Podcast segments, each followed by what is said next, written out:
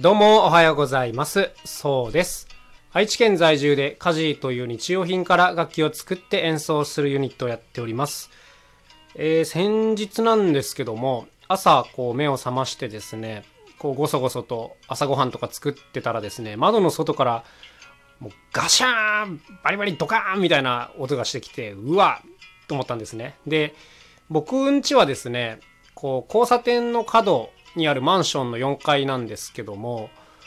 まあよく事故が起きるとこなんですよ、その交差点が。で、うわ、交通事故起きたなと思って、こう急いで窓からね、下見てみたら、こうタクシーが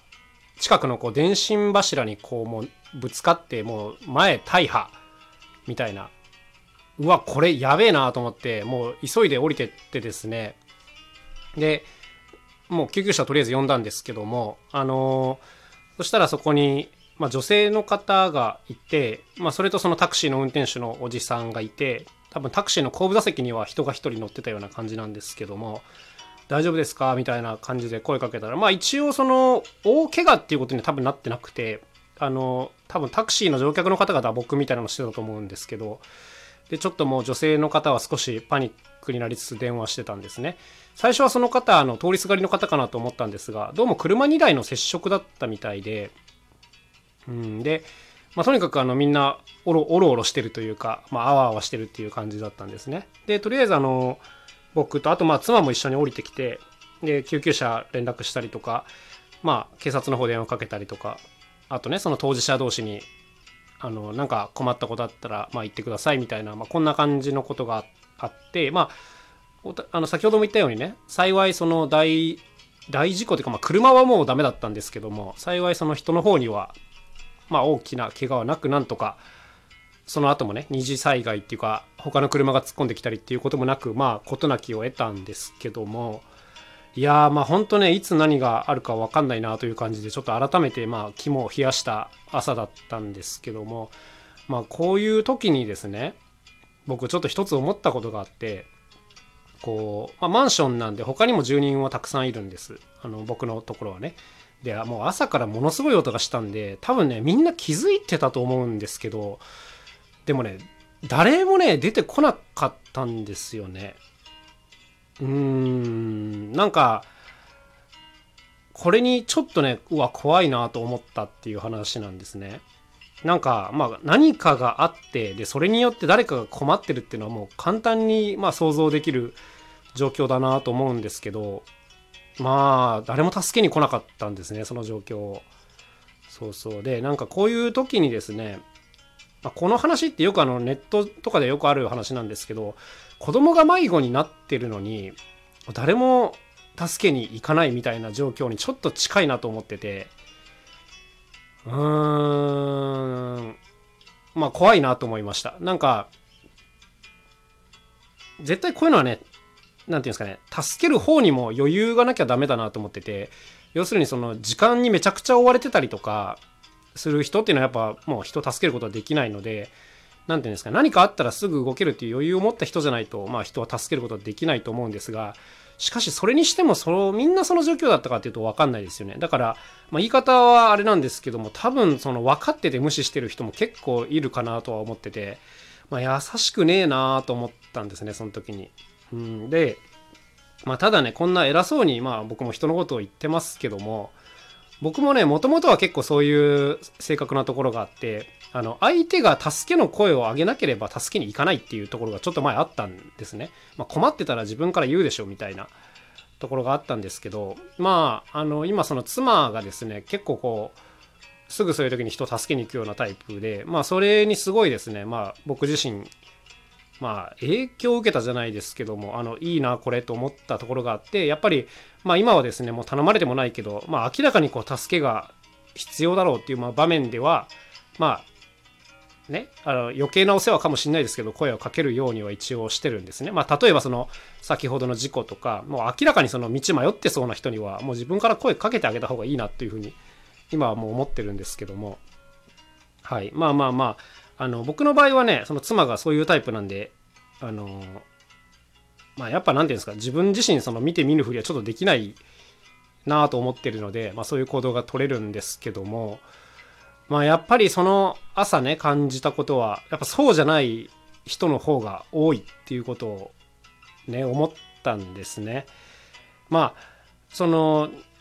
パッと見てあ大変そうな状況じゃないから大丈夫だなっていうふうに判断したのかもしんないです。かもしんないですがまあやっぱその当事者はですね事故の当事者は当然その判断力もないですしもう困ってるわけですからもう人でなんかあった方がいいに決まってるというふうに僕は思っちゃうんですけども、まあ、なかなかやっぱそうはならないですね。というわけでまあ今日のねあのトークはちょっとまあ暗い暗めというか重めのテーマになっているんですけども、まあ、できるだけこう人に優しい世界でいたいよねというまあまあそんな話なんです。はい、で、まあ、先ほどまで少し言ったんですけどもやっぱこれはねうーん近くにそういう時にすぐ行ける人がいるっていうのがまず一つ大きなポイントだと思います。その僕みたいに結構もともと冷たい性格というかあのまあ困ったら言うでしょみたいな人ばっかりだとねやっぱうまくいかないと思いますね。うん、おせっかいって思われてもいいからとりあえずもう声かけるっていうことが躊躇なくできるようになんないと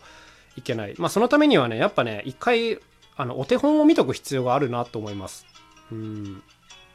なかなかこう自分が最初の一人になるのはちょっと大変だったりするので、はい。まあそういう人がやっぱ一人ずつ増えていくっていうのが大事だと思いますね。あとはやっぱそのそもそも余裕がなきゃいけないっていうこちらだと思います。うーん。